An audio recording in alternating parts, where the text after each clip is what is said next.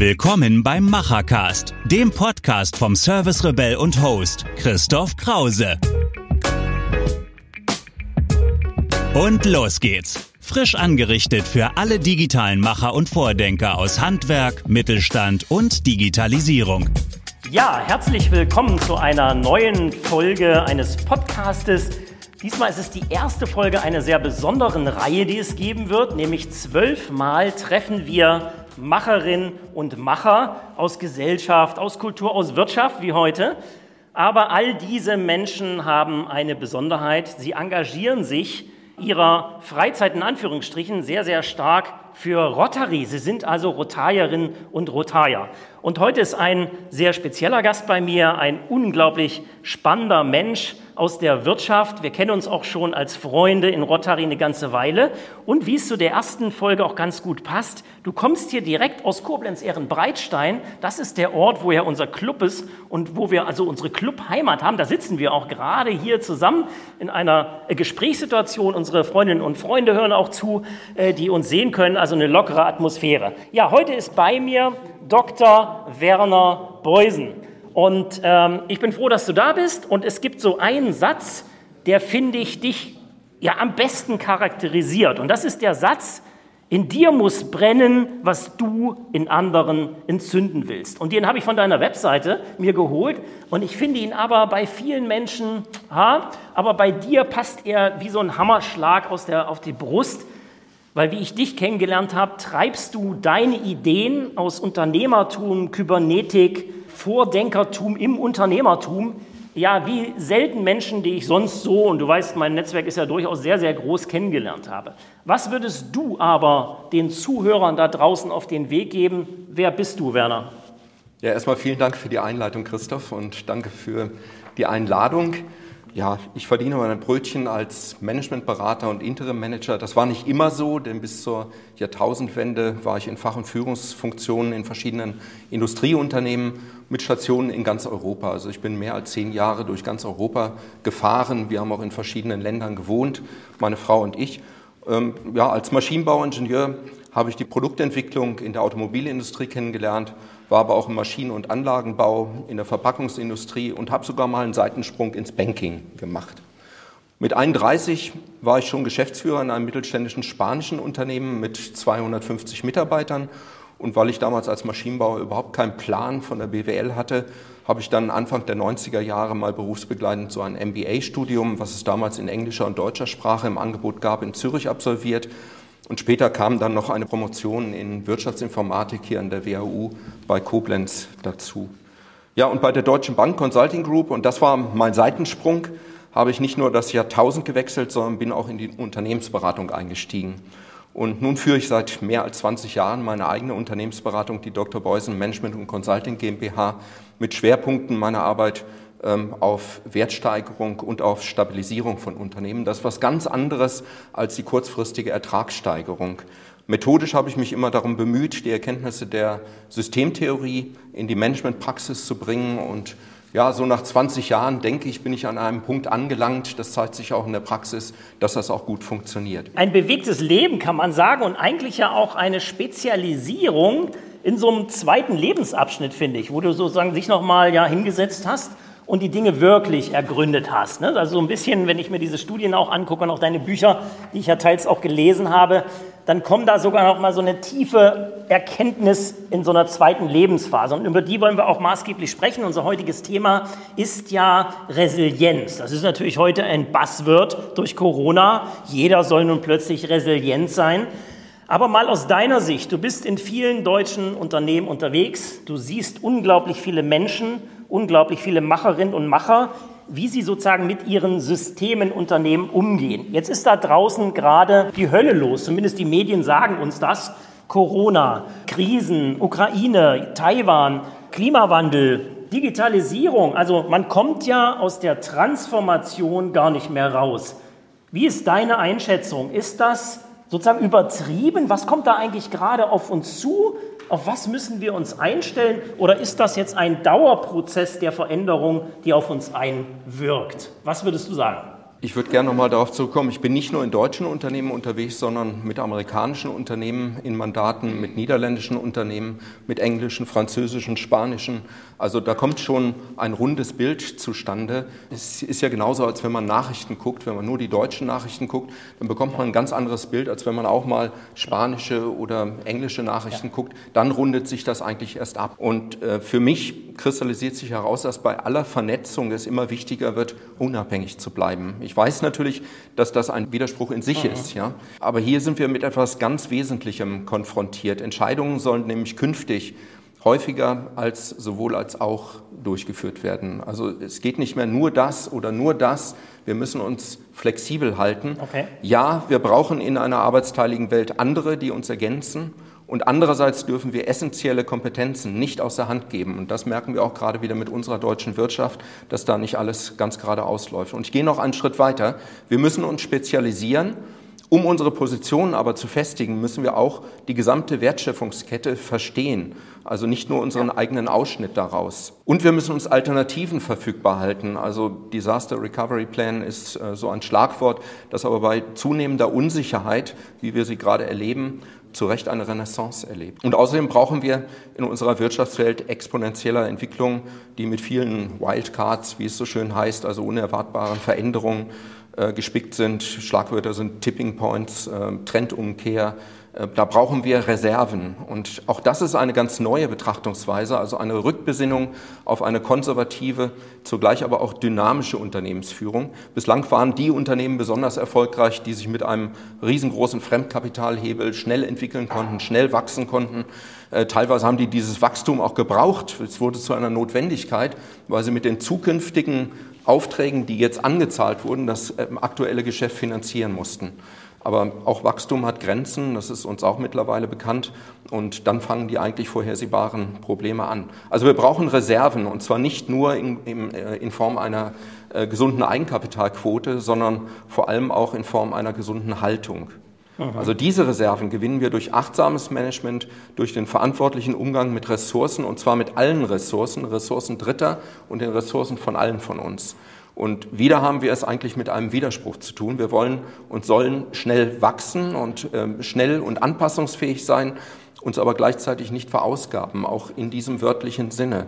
Und wieder steht da so eine sowohl als auch Forderung. Wenn du mal auf diesen Begriff Resilienz abziehst was würdest du sagen, dieser Resilienzbegriff, was bedeutet das wirklich im Inneren einer solchen Struktur? Wie müssten wir uns denn dort aufstellen? Was sind denn Begrifflichkeiten und Mechanismen, die wir brauchen in den Unternehmen? Und vielleicht kann man da ja auch das eine oder andere ableiten, was uns selbst angeht zu deiner Frage. Also genau auf solche Entscheidungen, wie ich sie eben dargestellt habe, sollten wir uns vorbereiten, die nicht unbedingt den Ausschluss von Alternativen fordern, denn wir sind ja eigentlich so erzogen, dass wir sagen, wir entscheiden uns für etwas und gegen etwas anderes. Damit reduzieren sich im Grunde die Möglichkeiten und es reduziert sich dann auch die Flexibilität und die Möglichkeit, sich an alles Mögliche, was passieren kann, anzupassen, sondern eher Alternativen zuzulassen, Mehrgleisigkeit zuzulassen und das auch zu fördern. Heinz von Förster, ich habe ihn schon mal strapaziert während meines rotarischen ähm, Präsidentenjahres, empfahl bereits im Laufe der 1970er Jahre, sich darum zu bemühen, so zu entscheiden, dass sich durch die ähm, Entscheidung selbst die Anzahl der Möglichkeiten eher erweitert und nicht mhm. verringert. Mhm. Das ist ein guter das Punkt. Ja. Also immer sozusagen eine Mehrgleisigkeit, ein Mehrweg genau, aufzumachen. Genau. Ja. Ich habe auch versucht, das meinen Kindern so bei gewissen Entscheidungssituationen nahezubringen. Daran muss man sich gewöhnen. Das ist in unserem Kulturkreis nicht so verankert, im östlichen Kulturkreis schon, schon eher. Ja, und du sagst Mehrgleisigkeit, das kostet natürlich auch Geld und Zeit, aber diese Zeit und dieses Geld sollten wir nicht als Verschwendung wahrnehmen, sondern eher wie eine Versicherungsprämie für Flexibilität und für Handlungsfähigkeit. Wie würdest ähm, du denn diese Wege auch schon vorbereiten? Also wenn ich sozusagen diese Mehrgleisigkeit mir mal im Kopf vorstelle, wird die schon ausgearbeitet, also dass man diese Konzepte auch wirklich schon mit Kreativität, mit Ideen, mit Konzepten auflädt, um sie dann sozusagen viel schneller in der Anwendung zu haben? Ist das so ein Weg, den man gehen kann? Ja, es gibt gewisse Vorgehensmodelle, die man auch anwenden kann. Und ich denke, gewisse Grundlagen sollte man auch anwenden und sollte sie wie eine Lebensversicherung für die Unternehmen einfach erhalten. Also das kostet zunächst, wie erstmal ich Geld, gesagt klar. habe, erstmal ja. etwas mehr Geld. Aber wichtig ist nicht der kurzfristige Profit, sondern die Existenzsicherung von Unternehmen. Das sehen wir jetzt auch gerade wieder bei einer äh, neu anlaufenden äh, Kette von Insolvenzen, die in der Vorbereitung sind, die jetzt auch langsam sichtbar werden. Das sind in der Regel Unternehmen, die diese Resilienz nicht entwickelt haben. Resilienz bedeutet ja, hinreichend widerstandsfähig zu sein, um zu überleben. Also ich habe mal geguckt, im Wörterbuch Oxford Languages findet man dann noch den Zusatz ohne anhaltende Beeinträchtigung. Also das heißt innerhalb von zumutbarer Belastungsgrenzen nicht immer am Poller zu sein. Das Leben und auch das unternehmerische Leben ist kein Sprint, sondern das ist eben auch ein Marathon, wenn man so will. Dafür können wir ja vielleicht auch privat ganz gut noch mal was lernen. Ja, nicht immer auf diesen 160 Prozent zu fahren, sondern vielleicht eher mal 100 minus 20 und diese 20 zu haben, um auf diese unterschiedlichen Entwicklungen dann auch wirklich eingehen zu können mit aller Tiefe, die man braucht, um Bewegung überhaupt zu erzeugen. Was gehört für dich noch dazu in diese Fähigkeitenriege? Äh, ja, es ist auf jeden Fall die Stabilität. Aber Stabilität verleitet natürlich zu einem Missverständnis. Stabil heißt äh, im Sinne der Resilienz nämlich nicht unveränderlich zu sein. Es geht mhm. darum, bei einwirkenden Störkräften, wie ich es eben schon mal angedeutet habe, immer wieder zu einem neuen Gleichgewichtszustand zu kommen. Das heißt, sich auch zu bewegen, vielleicht auch ganz woanders herauszukommen. Und gerade diese Beweglichkeit und Veränderungsfähigkeit, äh, also sich immer wieder anpassen zu können, hält Unternehmen am Ende stabil, nicht das Festhalten am Bestehendem. Und das ist diese laufende Bewegung im Dialog mit dem Umfeld. Also man muss immer genau gucken, was das Umfeld hergibt, wie ich mich da wieder dran orientieren kann. Das kann Stabilität bringen.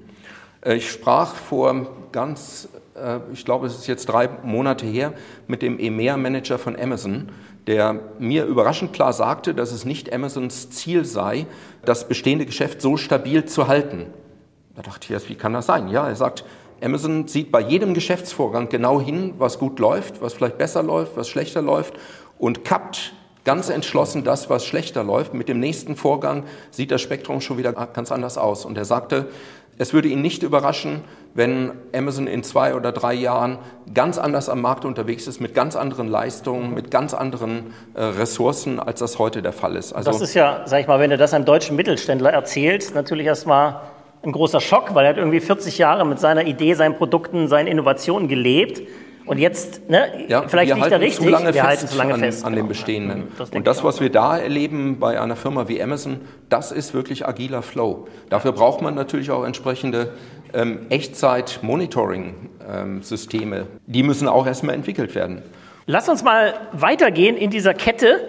Wenn ich das denn machen wollte, du hast gerade dieses Beispiel Amazon gebracht, was natürlich als komplexes Wirtschaftssystem, ja, allein der ja, zig hunderten Unternehmen, die allein unter Amazon gebündelt sind, funktioniert, aber dagegen auch einen kleinen Mittelständler gestellt, dann haben wir ein Riesenproblem an Datenmengen, die da auf uns zukommen, an riesiger Komplexität, die ich als Einzelner im Privaten wie auch im Unternehmen ja gar nicht mehr durchschauen kann. Jetzt bist du ja Anhänger schon seit langem der Kybernetik, hast mehrere Bücher geschrieben über dieses Thema, hast auch in der, ja, in das kybernetische System übertragen in verschiedene Praxisanwendungsfälle. Gibt es auch ein tolles Buch, habe ich schon mal äh, bei dir gesehen, wo man sozusagen Handlungsanweisungen einfach mal hat als Unternehmen. Was würdest du sagen, wenn du dieses Wissen der Kybernetik mal übersetzt in das Heute, ja? Was brauche ich denn dann heute, um diese Komplexität im Privaten wie im Unternehmertum eigentlich zu beherrschen? Was ist das A für eine Haltungsform? Und B, gibt es für, für dich ein Werkzeug, wie wir sozusagen diese Masse an Daten, die wir haben, wieder dazu benutzen können, wirklich klar zu denken und schnell, kreativ und agil zu handeln? Ich würde das mal ganz pragmatisch versuchen zu beantworten. Also ich würde zunächst mal Manager auffordern, in ihrem Unternehmen geeignete Sensoren und auch geeignete Stellglieder zu finden, die überhaupt mal zu identifizieren für. Was ist für dich ein Sensor? Mach mal ein Beispiel. Was wäre das für dich? Ja, ich muss ja irgendwie wahrnehmen, was draußen los ist im Markt. Das ist in der Regel vielleicht der Geschäftsführer, vielleicht auch noch Vertriebler. Ich sage, das muss ein. Also ein menschlicher Sensor. Ja, ja? ein menschlicher Sensor. Es kann natürlich auch ein, ein Sensor sein, der IT ähm, ja, getrieben ist. Aber diese Sensoren, die muss ich ermitteln. Ja? Und das kann nicht nur ein Sensor sein, sondern das müssen viele sein, damit auch die verschiedenen Haltungen da wieder zum Ausdruck kommen. Und das finde ich auch nochmal als privates Learning einen wichtigen Gedanken, sich vielleicht selbst auch als privater Mensch eine Sensorik zu bauen, die unterschiedliche Nachrichtenkanäle, du hast es am Anfang gesagt, nur die ja. deutschen Nachrichten zu schauen, ist zu wenig. Ich muss mich international informieren. Ich muss mal die Schweizer Meinung hören. Ich muss die, die Meinung vielleicht auch mal aus Russland wahrnehmen und aus Amerika und mir das gegenüberstellen. Und das kann man, glaube ich, gut übertragen vom Unternehmen auch ins Private. Also ich baue mir eine menschliche oder digitale Sensorik, die mir hilft, diese Daten zu bündeln. Das ist der erste Schritt. Was ist der zweite? Äh, diese Sensorik, die gibt es in Unternehmen in der Regel. Ob die richtig funktioniert, muss man sich angucken. Erstmal identifizieren, welches die Sensoren sind, sind. die wirken warum die so wirken, warum es funktioniert oder warum das eine oder andere vielleicht auch nicht funktioniert und es insgesamt klemmt. Also man braucht ja im Grunde diese systemimmanente Regelung. Wenn diese Regelung nicht funktioniert, weil sie vielleicht von oben gedeckelt wird oder weil äh, sich Mitarbeiter nicht trauen oder irgendwelche Systeme gar nicht zum Durchbruch kommen, dann sollte man da etwas tun. Man braucht ja diese Beweglichkeit, die ich angesprochen habe, wie beim Fahrradfahren, ja. Ähm, man macht unbewusst irgendwelche emergenten Korrekturen und meint, man führe geradeaus. Aber das ist ja das Ergebnis von laufenden Anpassen. Korrekturen. Ganz genau. Das kann man vielleicht so aus dem System Mensch-Fahrrad äh, übertragen auf Unternehmen. Und dann habe ich, um da ein Stück tiefer einzutauchen, systemische Schlüsselfähigkeiten mal herausgebildet. Und das sind genau fünf. Einmal eine gute Kooperations- und Netzwerkfähigkeit. Da geht es also darum, mhm. so eine fluide Organisation zu haben, die nicht unbedingt genau abgegrenzt ist, was ja hier in Deutschland noch Standard ja. ist, die sich aber trotzdem irgendwie scharf vom Umfeld abgrenzt, also ihren äh, eigenständigen Kern, ihren eigenständigen Charakter erhält. Sonst wird sie nämlich überspült von ja. anderen. Mhm. Und da geht es darum, an den Schnittstellen die Erwartungen und die Möglichkeiten abzuprüfen und ähm, die Organisation anschlussfähig zu halten, so sage ich das mal. Genau, was ist zwei? Äh, das zweite ist, eine ausgeprägte Innovationsfähigkeit zu haben. Da geht es also schon bei der Marktbeobachtung los draußen. Es geht weiter, wie richtet sich die strategische Ausrichtung danach aus? Wie wird das Produktmanagement das dann übertragen in die Produktentwicklung? Äh, gibt es überhaupt einen Innovationsprozess? Konzentriert man sich auf eine Idee, da sind wir wieder bei der Vielfalt, oder lässt man auch zu, dass viele Ideen erstmal keimen können ja. und dann, je nachdem, wie sich die Welt entwickelt, vielleicht die eine oder die andere Idee aufgegriffen werden kann? Was ist dein dritter Punkt? Dritter Punkt wäre für mich eine angemessene Ressourcenkompetenz. Also es geht da nicht nur darum, effizient zu sein, was man zunächst mal darunter verstehen würde, sondern auch darum, überlebensnotwendige Ressourcen und Redundanzen zu halten, ähm, vordergründig natürlich wieder ein Widerspruch, aber die braucht man, um, falls sich etwas verändert, da auch wieder anzusetzen, um weiterzumachen. Ja? Das ist ja gerade das, was wir bei den Lieferketten jetzt brauchen, ja, ob kleiner oder großer Mittelstand. Wer da gut vorgearbeitet hatte und sozusagen die Lager nicht ganz auf leer fährt ja. in diesen Ketten, der ist jetzt der absolute Gewinner. Der kann noch Solarpaneele, Mehl und alles das, was da draußen gerade Mangelware ist, liefern. Ganz genau. Was ist Nummer vier? Nummer vier ist die Flexibilität und Anpassungsfähigkeit der Organisation. Das, was für Personen gilt, gilt natürlich auch für Organisationen sehr viel komplexer, ja. weil da auch so eine auch Emergenz sich natürlich ja. gebildet hat, ja, und zwar in strategischer und in operativer Hinsicht. Und das hat natürlich Implikationen auf die Organisationsstruktur, es hat Implikationen auf das Vertragsmanagement, auf Investitionsentscheidungen, Personalentscheidungen und so weiter. Und es spielen natürlich da auch Feedback-Prozesse eine wesentliche Rolle. Fünf ist, die systemische Planungskompetenz, also agiles Arbeiten, Stichwort Beyond Budgeting, nicht nur einen Plan abzuarbeiten, sondern wirklich zu gucken, was ist der nächste sinnvolle Schritt ähm, vor dem Hintergrund der Informationen, die jetzt aktuell vorliegen. Entscheidungsprozesse, also keine Top-Down-Entscheidungen, sondern Einbindung der wesentlichen Beteiligten in den Prozess, um möglichst viele Perspektiven, ähm, mit möglichst vielen Perspektiven der Wahrheit ein Stück näher zu kommen. Und übrigens stehen diese fünf Fähigkeiten auch miteinander im Wechselspiel. Das heißt, wenn eine der Fähigkeiten nicht gut ja. ausgebildet ist, habe ich beobachtet, dass insgesamt das Unternehmen nicht gut funktioniert, nicht stabil aufgestellt muss wieder ist, ein Gleichgewicht herrschen. Nicht resilient ist. Ja.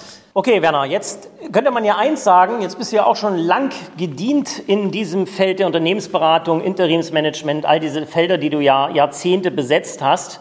Und jetzt kam plötzlich Corona. Also keiner dieser Unternehmen wollte plötzlich vielleicht gerade Werner Beusen in seinem Office haben. Jetzt musstest du plötzlich selbst diese ganzen Punkte, die du eben genannt hast, einmal anwenden.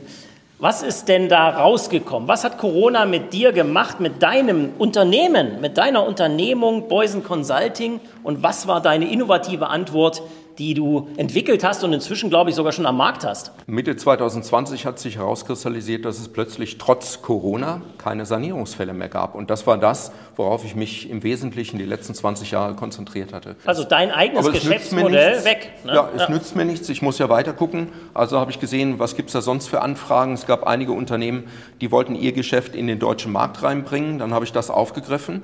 Das waren teilweise wirklich gut dastehende Unternehmen. Und das macht richtig Spaß, muss ich sagen. Da äh, wollen die Leute auch beim äh, sanierten und zu sanierenden Unternehmen hat man es ja immer mit Leuten zu tun, die sagen, eigentlich haben wir ja nichts falsch gemacht, jetzt kommt der hier rein, der will hier was machen, dem geben wir erstmal möglichst wenig Information. Sollen wir mal sehen, wie lange der hier bleibt und wann er wieder weg ist. Ja? Und dann gab es also ja eine, eine, zweite große Entwicklung und das war die Entwicklung der Digitalisierung. Jetzt ich weiß, worauf du hinaus möchtest. Das ist auch schon eine Idee, die ich 20 Jahre vorher gehabt hatte, nämlich ähm, so eine First-Level- ähm, Unternehmensberatung zu machen, und zwar virtuell. Mhm. Denn äh, viele Fragen, die in der Unternehmensberatung gestellt werden, äh, die kann man auch in einem virtuellen Dialog abhandeln. Klären das mal, ne? Ja, ja, genau. Äh, die sparen dann Ressourcen, man kann das einmal gut durchdenken, kann es dann digitalisieren und kann etlichen Leuten den Zugriff geben und hat keine laufenden Kosten damit.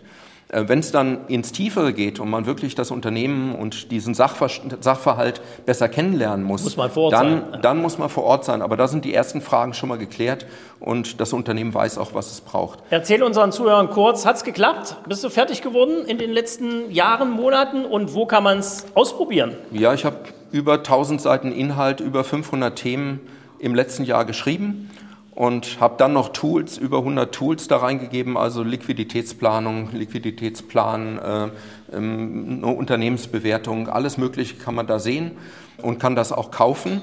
Die einfachen Zusammenhänge, die aber auch keine Selbstverständlichkeit sind, nämlich genau dieser Ansatz, wenn ich mich hiermit beschäftige, dann sollte ich auch hier hingucken und dahin gucken. Diese kybernetischen Zusammenhänge, die biete ich gratis an. Und es entwickelt sich auch wirklich gut. Also die Nutzerzahlen steigen. Ich habe jetzt aktuell etwa 600 Zugriffe am Tag. Das ist viel. Ja, man ja. sieht auch, ähm, dass das während der Woche hochgeht, am Wochenende runter. Also es ist typisch. Business? Äh, es ja. ist Business, ja, es funktioniert also so.